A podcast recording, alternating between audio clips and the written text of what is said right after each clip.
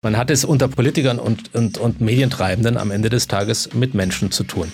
Ich habe ganz wunderbare Charaktere kennengelernt unter den Journalisten, aber auch veritable Arschgeigen, nicht wahr? Also es ist, äh, man hat, man, wie es genauso unter Politikern ist und wie es unter in Anführungszeichen normalen Menschen eben auch stattfindet. Übrigens, die größte Gegendarstellung in der Geschichte der Bildzeitung, die erste, ähm, musste meinetwegen veröffentlicht werden, als ich angeblich den Leserinnen und Lesern von Bild mein Gehirn gezeigt habe von Kaffee. Das war natürlich völliger Blödsinn. Ich hatte zwar eine OP, aber ich habe ihnen nicht das Gehirn gezeigt. Ist es Tendenzjournalismus, die Bildzeitung?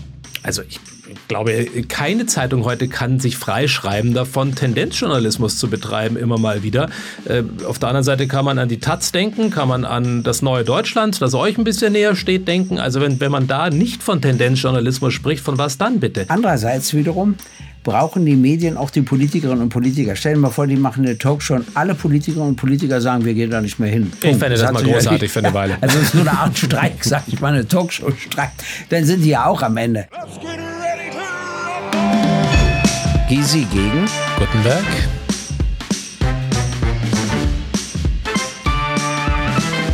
Gysi gegen Gutenberg. Der Deutschland-Podcast. Gysi gegen Gutenberg.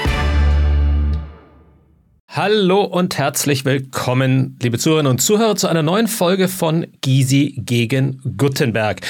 Heute sind wir nicht bei einer obligatorischen Flasche Weißwein, die Gregor sehr gerne hat, oder Rotwein, die ich, Kathi Guttenberg, sehr gerne vor mir stehen hätte, sondern etwas entfernt voneinander. Gregor in Berlin, ich im Oberfränkischen. Ich sehe mit Kopfhörern aus wie eine dramatisch gealterte Mickey Maus und versuche mich daran zu gewöhnen, aber es scheint zu gelingen.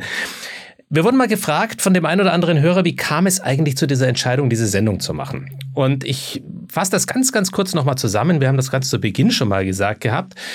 Wir saßen vor einigen Monaten zusammen und haben beide festgestellt, dass äh, die Gesprächs- und Diskussionskultur in unserem Land irgendwie vor die Hunde zu gehen droht. Und äh, dass es gut tun würde, wenn sich zwei, die sich sehr schätzen, aber jetzt nicht zwingend dem gleichen Lager zuzurechnen sind, wobei Lager auch so ein Begriff ist, einfach einen hoffentlich guten, manchmal scharfsinnigen, vielleicht auch nicht so scharfsinnigen, aber ich, davon gehen wir eigentlich immer aus, und hoffentlich unterhaltsamen Dialog miteinander führen über Themen, die Sie berühren und die uns berühren. Mich interessiert, lieber Gregor, heute, was hat dich in der vergangenen Woche berührt? Gab es irgendetwas Bizarres, Erstaunliches, Unterhaltsames? Ja, das gab es. Ich habe mit einer Berlinerin aus meinem Wahlkreis, einer älteren Berlinerin, über Wowereit diskutiert, den früheren regierenden mhm. Bürgermeister von Berlin. Und dann sagt die, ja, und was hat ich von Wowereit? Und dann sage ich zu ihr mal zu, die hat aus unserer Stadt eine Metropole gemacht. Da sagt sie, na und, was habe ich davon? Ja. Das fand ich wieder witzig. Darauf fiel mir überhaupt keine Erwiderung an. Ja, aber das ist auch ein bisschen typisch Berlin. Also, dass dich mal jemand zum Schweigen bringt, ist äh, eher ungewöhnlich, aber das kann im Zweifel auch nur einer Berlinerin gelingen. Wir sprechen heute über jene, die alles andere als schweigen, sondern die dafür da sind, Meinung zu bilden im besten aller Fälle, manchmal Meinung zu machen und gelegentlich auch über das Ziel hinausschießen. Wir wollen heute uns mal die Medien unter die Lupe nehmen und, oder wir wollen die Medien unter die Lupe nehmen, um das Deutsch des einen Moderators ist es nicht mehr gut bestellt, und uns ansehen, wie Medien- und Meinungsmache eigentlich funktioniert. Und Gregor, um das Gespräch zu beginnen, wie konsumierst du eigentlich Medien und welche? Also, wenn ich morgens aufstehe, schalte ich äh, die ARD an, das erste Programm, mache den Ton weg und gehe auf Texte ab Nummer 104. Und da stehen alle wichtigen Nachrichten, die ich lese. Dann mache ich das Fernsehgerät wieder aus. Äh, also du liest, deshalb muss ich nochmal nachhaken, du liest den archaischen, uralten Teletext, der in einer Form ja geschrieben ist, richtig. die heute junge Leute gar nicht mehr überhaupt entziffern können. Richtig. Und schaust nebenher ähm, vor sich hin brabbelnde, aber tonlose Frühstücksfernsehmoderatoren. Der, der Text ist selbst. Da siehst du das Bild nicht mehr. Ah, okay. Äh, der Text ist selbst. Und da äh, erfahre ich, was Zelensky gestern Abend gesagt hat, äh, was die die russische Staatsagentur von Putin berichtet hat, aber natürlich auch andere Dinge. Das lese ich mir durch. Dann lese ich eine Boulevardzeitung aus Berlin. Äh, ich würde sie mal so bezeichnen, vielleicht sind sie dann beleidigt. Das ist der Berliner Kurier. Okay. Ähm, äh, dann lese ich die Berliner Zeitung. Und dann, wenn ich ins Büro be komme, bekomme ich einen Pressespiegel. Da ist dann FAZ, Frankfurter Rundschau, Süddeutsche, alles Mögliche drin, Tagesspiegel und so. Und das blättere ich durch und bleibe entweder bei einem Artikel hängen, dann lese ich ihn, oder ich bleibe nicht hängen. Wozu ich kaum noch komme, das muss ich zugeben, ist Tagesschau und heute mehr anzusehen. Mhm. Äh, das passiert sehr, sehr selten. Komischerweise halte ich das aber aus. Ich glaube, das kann man auch aushalten. Ähm, nicht immer löst es Euphorieschübe aus qualitativ, aber immerhin ist es noch etwas, was viele aber Menschen das sind in die alten Medien. interessiert. Ja, Vielleicht darf ich noch einen Satz zu den neuen mhm, Medien bitte. sagen. Natürlich äh, äh, bin ich in den neuen Medien drin und zwar als Bundestagsabgeordneter. Und äh, Texte, die ich dort veröffentliche, auch bei Twitter und sonst wo, die sind immer von mir.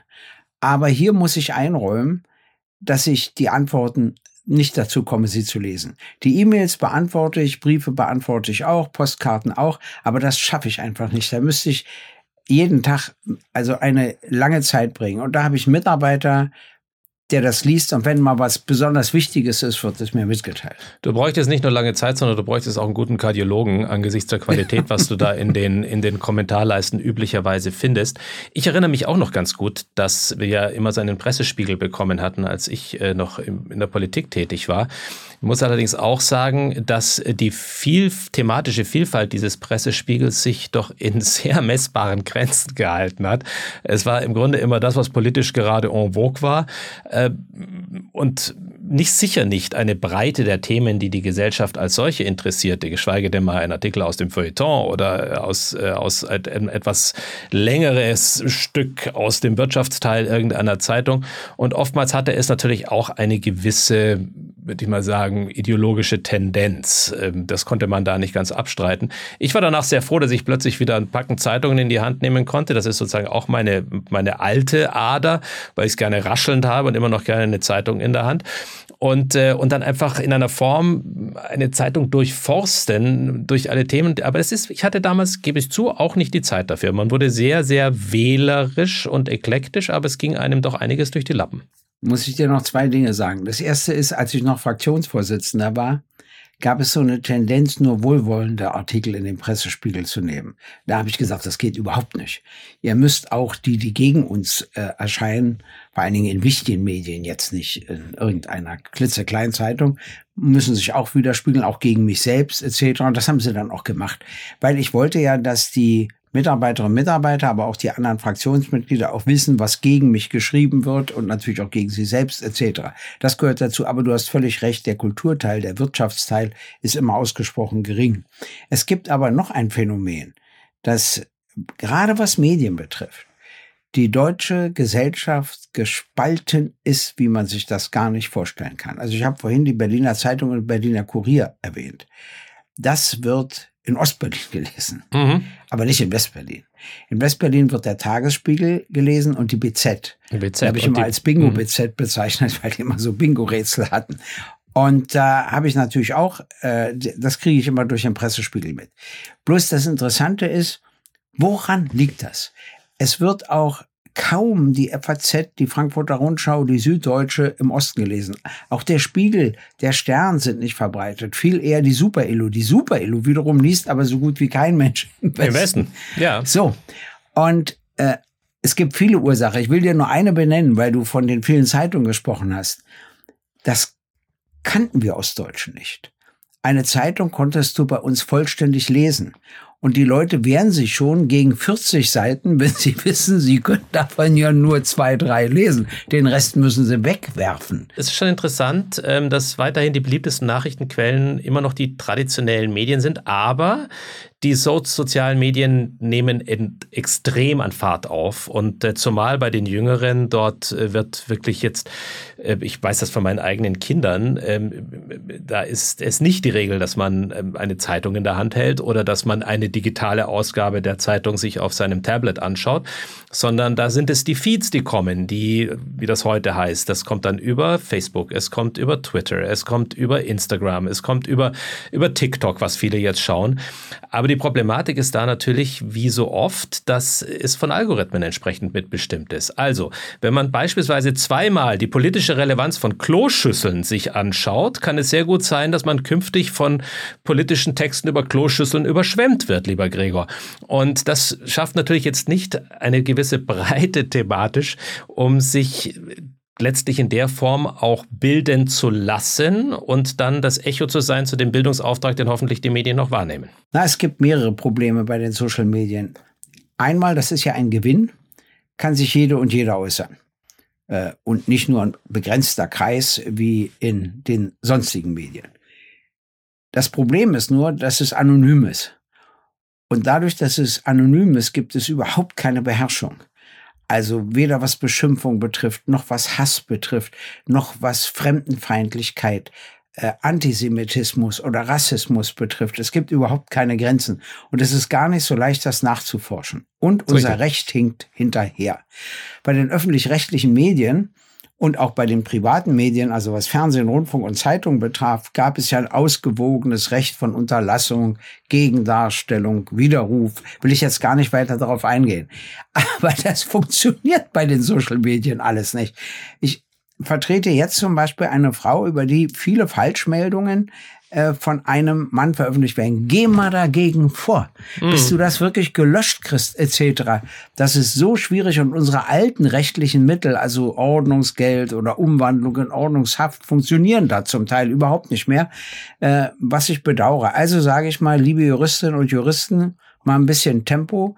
Wir müssen einen Weg finden, um Social Medien viel besser in einen Rahmen stellen zu können. Nicht die Freiheit einzuschränken, sondern das in einem Rahmen äh, zu stecken, wo Hass, Beleidigung, Verleumdung und so weiter doch relativ rasch unterbunden werden können. Ja, ein Rahmen, der auch, sagen wir mal, ein höheres Maß an Transparenz zulässt, was äh, die Nutzung der Algorithmen beispielsweise anbelangt. Also weil da wirklich sehr, sehr viel Schindluder getrieben werden kann. Es gibt allerdings ein paar Ausnahmen, interessanterweise. Nicht alles ist anonym, was auf Social Media läuft. Also es gibt schon einige Plattformen. Ich veröffentliche beispielsweise sehr regelmäßig auf der Plattform LinkedIn. Und da muss man wirklich sein, sein, seine Nase und sein ähm, in, in Form eines Bildes und äh, seinen Lebens Lebenslauf und äh, seinen Klarnamen angeben. Und dann finden dort auch vergleichsweise gesittete Diskussionen statt. Natürlich ist da immer mal wieder auch ein Idiot dabei, aber der wird dann auch meistens von der sogenannten Community eingefangen. Und ich finde, das kann Schule machen und das sollte auch Schule machen. Und äh, vor dem Hintergrund bin ich bei dir. Es wird da, wir hinken da immer Lichtjahre hinterher mit der Regulierung. Ähm, Im Maulen sind wir immer ganz gut, aber wenn es dann darum geht, das umzusetzen, dauert es dann immer entsprechend lange. Es ist übrigens normal, wenn etwas Neues entsteht, gibt es immer noch keinen rechtlichen Rahmen. Aber die Frage ist immer das Tempo, äh, mit dem du einen rechtlichen Rahmen findest, dann auch korrigierst, äh, reformierst, erweitert und so weiter. Der zweite Punkt, der, der ist übrigens auch interessant. Es gab ja im, im Fernsehen und Rundfunk und in Zeitungen eigentlich in dem Sinne keine Anonymität, mit zwei Ausnahmen. Du konntest immer unter einem anderen Namen veröffentlichen. Viele Leserbriefe. Mhm. Wie bitte? Viele Leserbriefe beispielsweise sind ja, ja. veröffentlicht äh, worden. Das war aber auch Autoren von Artikeln. Und mhm. dann, das hinkt noch mit den 20er Jahren zusammen, ist auch interessant, weil du dafür Artikel eingesperrt wurdest. Und da gab es zum Beispiel bei der KPD und ich glaube auch bei der SPD Sitzjournalisten. Weißt du, was das war? Erklär's das, mir. Das war ein Journalist oder es war eigentlich gar kein Journalist, einer, dem das nichts ausmachte, ein paar Tage in Ordnungshaft zu gehen. Und für die Artikel wurde immer sein Name verwandt, obwohl der von ganz anderen Leuten war. Und dann ging er ein paar Tage in den Knast, hatte zwar mit dem Artikel gar nichts zu tun, aber wurde dafür dann wieder entschädigt. Und das nannte man Sitz im Sinne von Einsitzen gemeint, mhm. Sitzjournalist oder so. Also was immer für Wege gefunden werden, wenn das Recht einen bestimmten Weg geht, um Auswege zu finden. Also zum Beispiel waren in Japan Demonstrationen verboten und da stand im Gesetz drin, das ist, wenn die Leute gerade gerade ausgehen. Seitdem laufen die immer in Schlangenlinien, weil das dann nicht der Definition entspricht. Und nach 20, 30, 40 Jahren weißt du überhaupt nicht mehr, woher das kommt. Und mhm. das finde ich immer spannend, sowas zu recherchieren und rauszubekommen. Und dann gab es noch eine Form der Anonymität, wenn Leute Vorwürfe erhoben haben, die aber schon ein bisschen recherchiert waren, wo was dran war, aber der letzte Nachweis noch fehlt. Und sie konnten sich nicht leisten zu sagen, dass sie diese Vorwürfe erheben, mhm. dann hattest du im Fernsehen auch erstens einen gar keinen Namen und zweitens einen verfälschten Ton. Das heißt, die Stimme wurde verzerrt. Also mit anderen Worten, ich weiß, dass es Ausnahmen gibt, aber abgesehen von den Ausnahmen wäre ich auch ein Anhänger der Identität. Ein böses Maul hat mal gesagt, äh, lieber Gregor, die Meinungsvielfalt der Bürger, und wir haben letztens über Meinungsvielfalt mal gesprochen, die Meinungsvielfalt der Bürger reduziert sich zunehmend in eine Meinungseinfalt der Presse. Würdest du das unterstreichen? Ja, da ist was dran. Das liegt daran, dass die Medien immer weniger Geld hatten, immer weniger Zeit für gründliche Recherche. Und dadurch haben wir jetzt so einen Agenturjournalismus. Also DPA oder andere melden was und das findest du dann wörtlich in der Zeitung wieder. Äh, das ist nicht der Journalismus, von Den dem ich wünschen. ausgehe. Ja. Sondern eine Agenturmeldung muss genommen werden und dann muss nachrecherchiert werden, interviewt werden, was ich was. Also so war das mal. Aber dazu gibt es heute kaum noch Geld noch Zeit. Jetzt gibt es auch eine Umstellung, weil alle klassischen Medien jetzt ja auch online gehen. Und ich habe sie mal gefragt, mir ist gesagt worden, man macht mit online mehr Geld als mit der gedruckten Presse oder auch mit den eigentlichen Sendungen im Fernsehen und Rundfunk. Ja, Print ist für die meisten mittlerweile wirklich ein relativ atemberaubendes Verlustgeschäft geworden und sie kämpfen eigentlich alle. Und was dann parallel oftmals stattfindet, in unserem Lande wird das auch gerne beklagt, ist eine Medienkonzentration, die stattfindet. Also, dass mehr und mehr mediale Plattformen dann unter einem Dach erscheinen und das ist, sagen wir mal, jetzt nicht zwingend einem Meinungspluralismus zugänglich zugänglich, außer man lebt das, was gerne vollmundig behauptet wird, dass es von der Spitze eines Unternehmens keinen Einfluss auf die Mediengestaltung gibt. Die Wahrheit ist aber oftmals ein bisschen eine andere. Jetzt wird sich gerne über Springer beklagt, dass, wo man sagt, das sind die eher Konservativen, die sammeln insbesondere die Boulevardmacht und viele andere Online-Journalismus äh, bei sich. Das gibt es aber auf der anderen Seite natürlich ganz genauso. Und, ähm, und, und das ist trotzdem ist es eine Entwicklung, die man, glaube ich, wachsam beobachten muss und auch entsprechend kritisch benennen, weil das führt nicht nur in den Garten Eden. Ich wollte dich mal fragen nach deiner Beziehung zur Bildzeitung. Also die Bildzeitung habe ich ja in dem engeren Sinne logischerweise erst 1990 kennengelernt. Und äh, das ist schon interessant. Da gibt es ja unterschiedliche Auffassungen. Die einen sagen, es ist eine Boulevardpresse, die anderen sagen, es Dort gibt es einen Tendenzjournalismus. Wieder die anderen sagen, es geht nur um Hauptüberschriften, um irgendwas zu erzielen. Also ich kann dir von der Bildzeitung einige Geschichten erzählen, aber es darf ja nicht zu lang werden. Äh, ich erzähle mal das erste.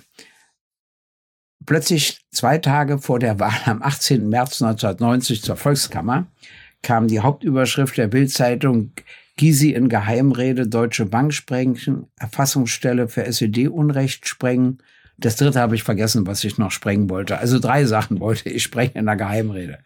Nun ist das schon mal Schwachsinn. Wenn du sowas wirklich vorhast, darfst du keine Geheimrede halten. Dann darfst du nur mit einem Terroristen drüber reden, etc. Also, aber mal abgesehen davon. Ich habe mir gesagt, na, wer das glaubt, glaubt es. Und wer nicht, nicht. Hab nichts gemacht. Und dann rief mich ein späterer Freund von mir, ein Rechtsanwalt, den ich damals kannte, die gar nicht kannte, aus Hamburg an ein berühmter Medienanwalt, Rechtsanwalt Senf, der inzwischen leider verstorben ist, und sagte, sagen Sie mal, wollen Sie sich das alles bieten lassen?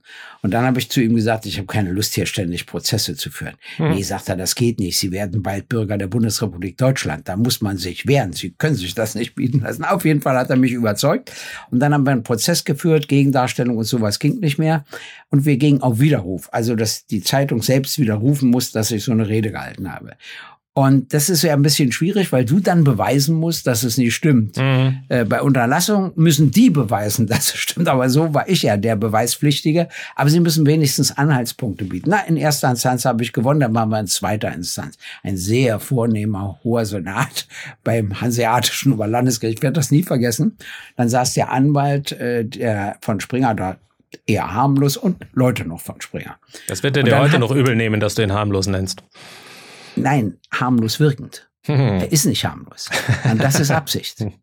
Und auf jeden Fall machte ich Folgendes. Ich sagte, äh, Herr Vorsitzender, darf ich mal an die Gegenseite eine Frage stellen? Ja, sagte er. Dann packte ich meinen Terminkalender aus und sagte, ich habe nur eine Frage. An welchem Tag, zu welcher Uhrzeit und an welchem Ort habe ich denn die Rede gehalten?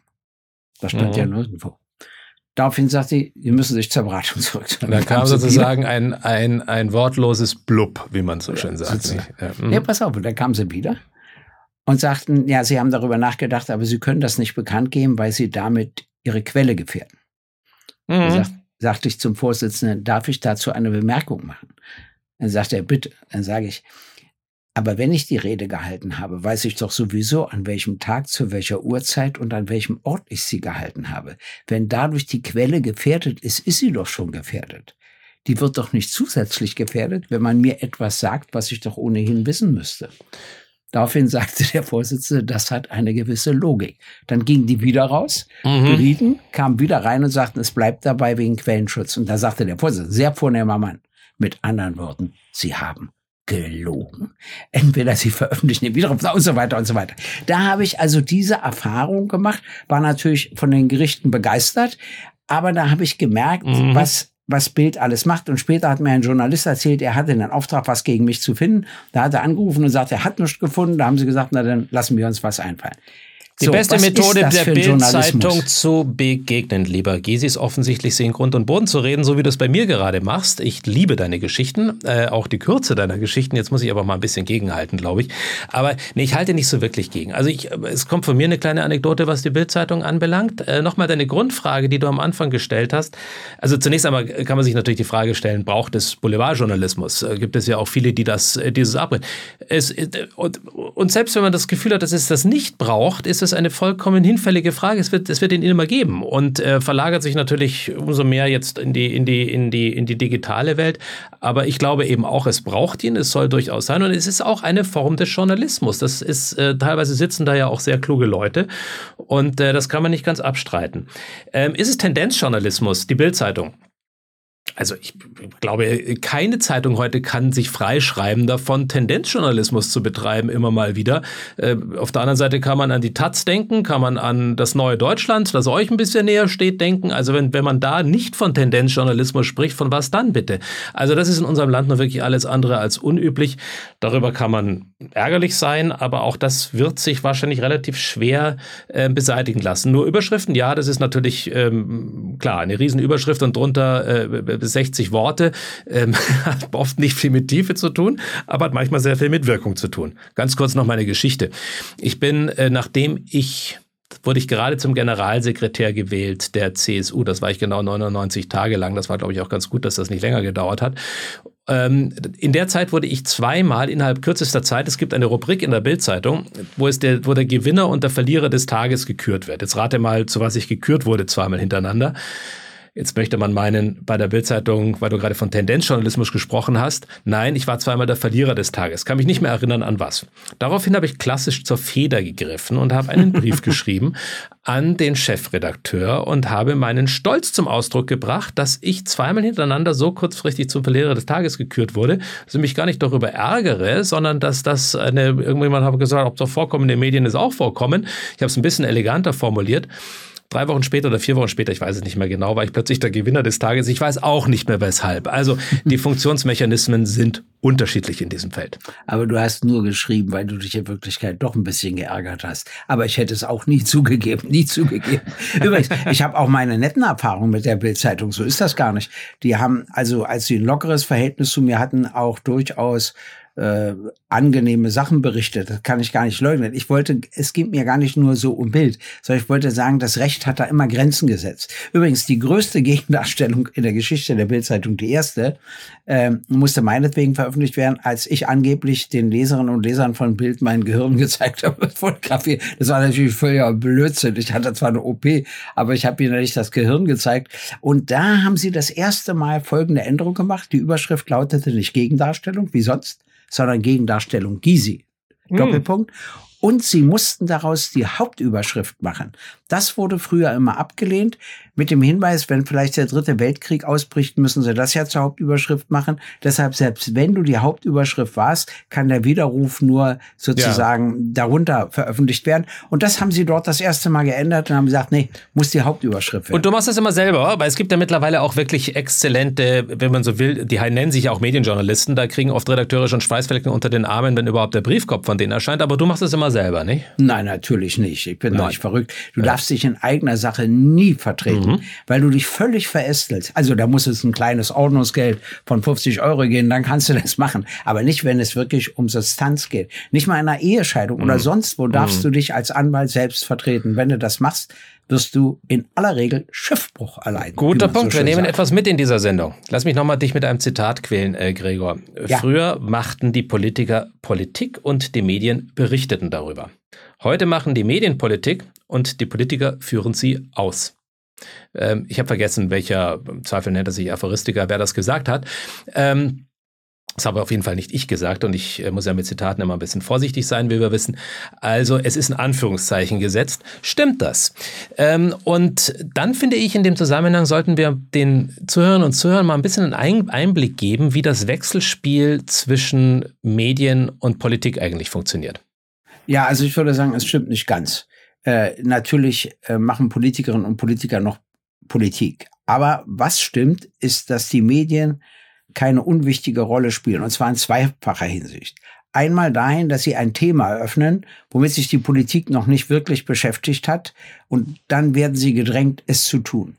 Und zweitens dahingehend, dass sich Politikerinnen und Politiker überlegen, was schreiben die Journalistinnen und Journalisten über meine Entscheidung, wenn ich nicht in der Lage bin, das so und so zu begründen. Das heißt, dass sie sich schon ein bisschen im Voraus nach Medien richten, obwohl die noch gar nicht erschienen sind.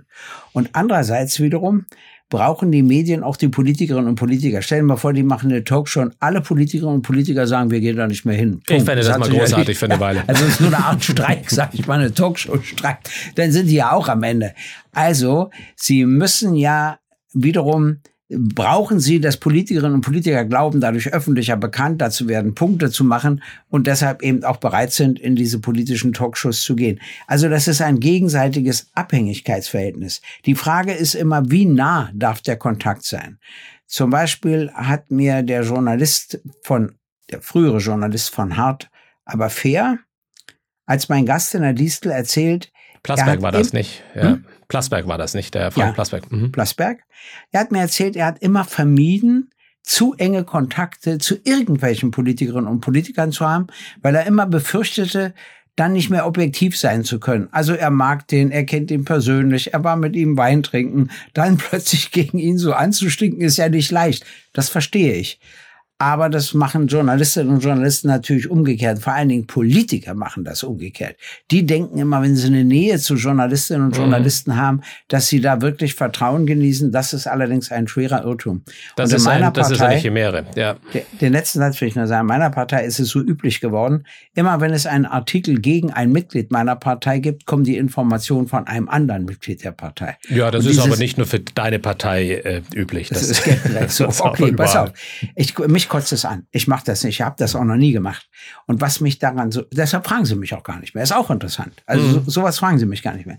Das Interessante ist nur, dass diejenigen, die denunzieren, vergessen, dass es sie eines Tages erwischt. Und der Journalist, zu dem sie so gute Beziehungen haben, schreibt darüber dann ganz genauso. Ja, also und, die, und sie sind die wie die unterwegs, da sind die Journalisten auch unterwegs wie die Trüffelschweine, wenn man so will, und riechen jeden Spaltpilz innerhalb einer Partei wirklich auf sieben Kilometer gegen den Wind.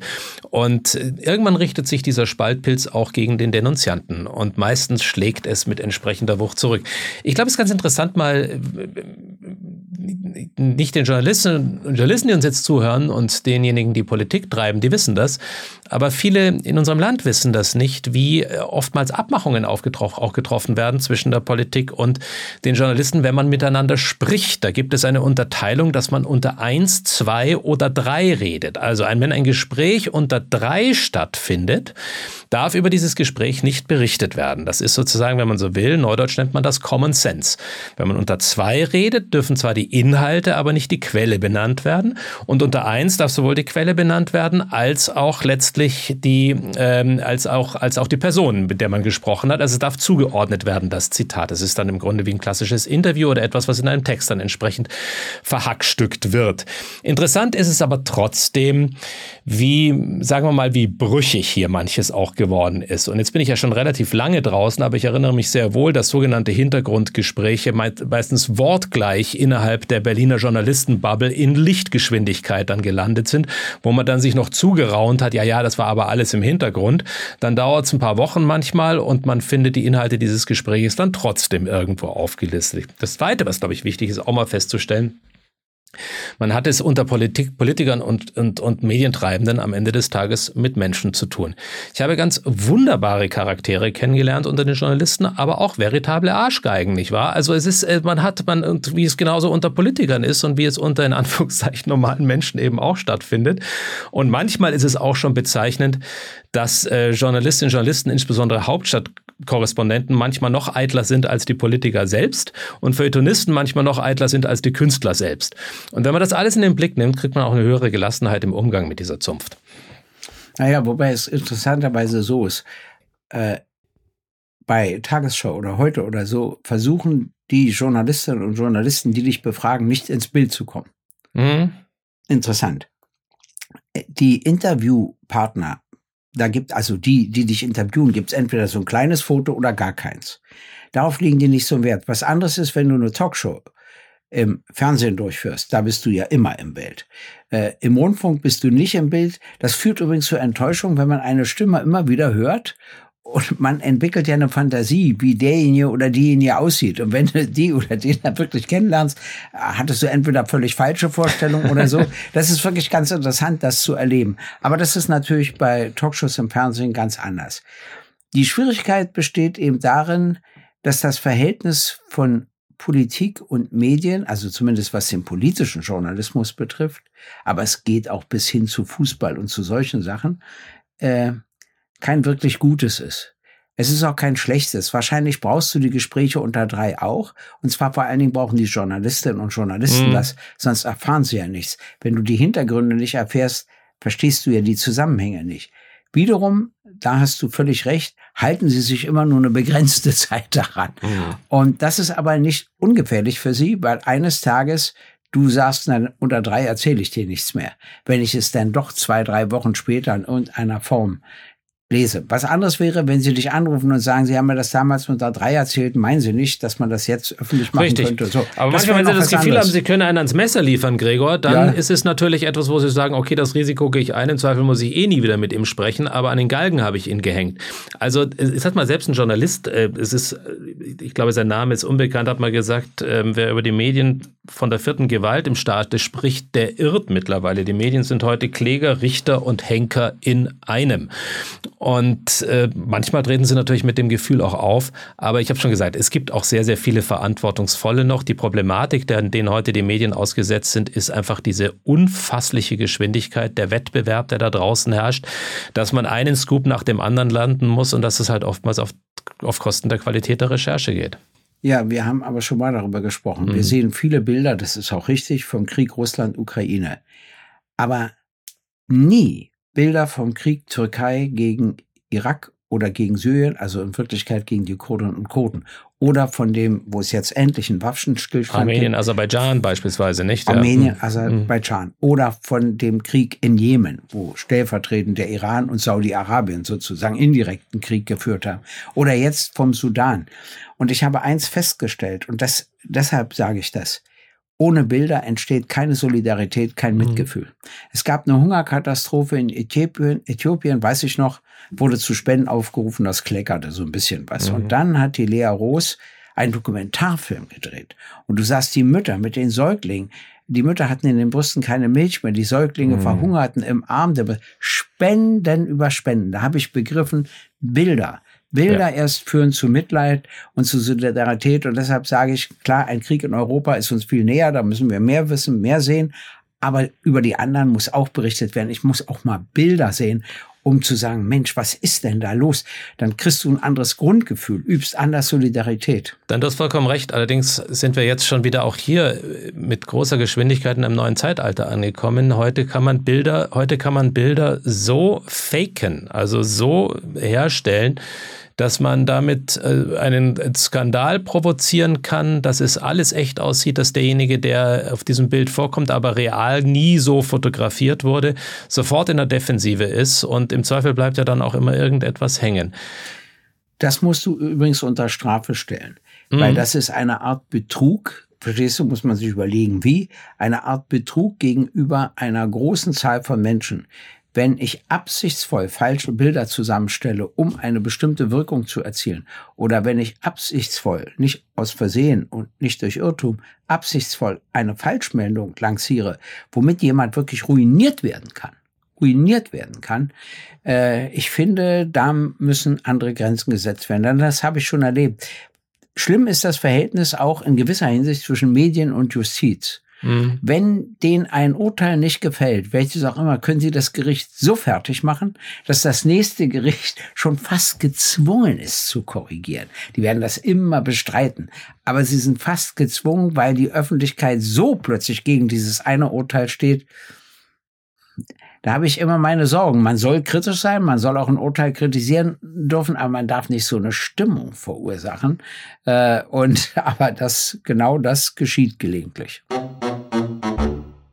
Wir bewahren uns die Stimmung, lieber Gregor, trotz aller auch manchmal schwierigen und äh, nicht immer nur fröhlichen Themen, die wir behandeln. Ähm, wo die Medien heute stehen, ist etwas, was uns sicher da und dort noch beschäftigen wird. Ähm, wir werden uns wahrscheinlich an der einen oder anderen Stelle auch mal kritischen Äußerungen der Medien selbst stellen müssen, was unsere Sendung anbelangt. Aber was uns wichtiger ist als die mediale Beurteilung unserer Sendung, ist die Beurteilung der Hörerinnen und Hörer.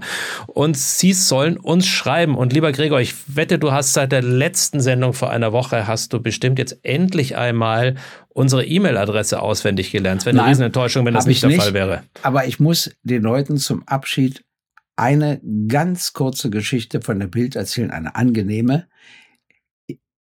Ich habe in der Bildzeitung, als ich da war, gefragt, ob sie wissen wollen, was ich an der Bildzeitung liebe. Und haben sich alle groß angesehen und da habe ich gesagt, das Kreuzworträtsel, weil es das einzige ist, das ich vollständig lösen kann. Die hohe Kunst der Koketterie von Gregor Gysi. es gelingt ihm immer wieder. Und also, du kannst dieses Kreuzworträtsel lösen. Ich glaube, unsere E-Mail-Adresse ist nicht viel komplizierter als das Kreuzworträtsel der Bild-Zeitung. Deswegen geht der Auftrag an uns beide, es bis zum nächsten Mal irgendwie hinzubekommen. Ich habe allerdings die Ahnung, dass es uns wieder nicht gelingen wird. Du bist viel jünger als ich. Ja, du kannst das viel eher auswendig lernen. Ja, ich ziehe mich auf mein Alter. Ich schon vorhin gesagt, dass ich eine alternde Mickey Maus bin, insbesondere mit diesen, mit diesen Kopfhörern hier. Und äh, allerdings halten die das Hirn noch so ein bisschen kondensiert. Vielleicht gelingt es. Wir testen uns das nächste Mal wieder. Liebe Zuhörer und Zuhörer, Sie schreiben uns, wenn es Ihnen gefallen hat. Wenn es Ihnen nicht gefallen haben sollte, schreiben wir wütend zurück. Nein, das werden wir nicht. Aber wir bitten Sie, das Ganze unter ggg.openminds.media zu tun. So, das habe ich mir jetzt nicht gemerkt, sondern das habe ich einfach mal dreist abgelesen. Aber bitte schreiben Sie uns. Wir freuen uns und sind sind fröhlich wieder für Sie da nächste Woche. Alles Gute und auf Wiederhören. Tschüss. Gysi gegen Gutenberg ist eine Produktion der Open Minds Media GmbH. Neue Folgen hören Sie jede Woche, überall, wo es Podcasts gibt.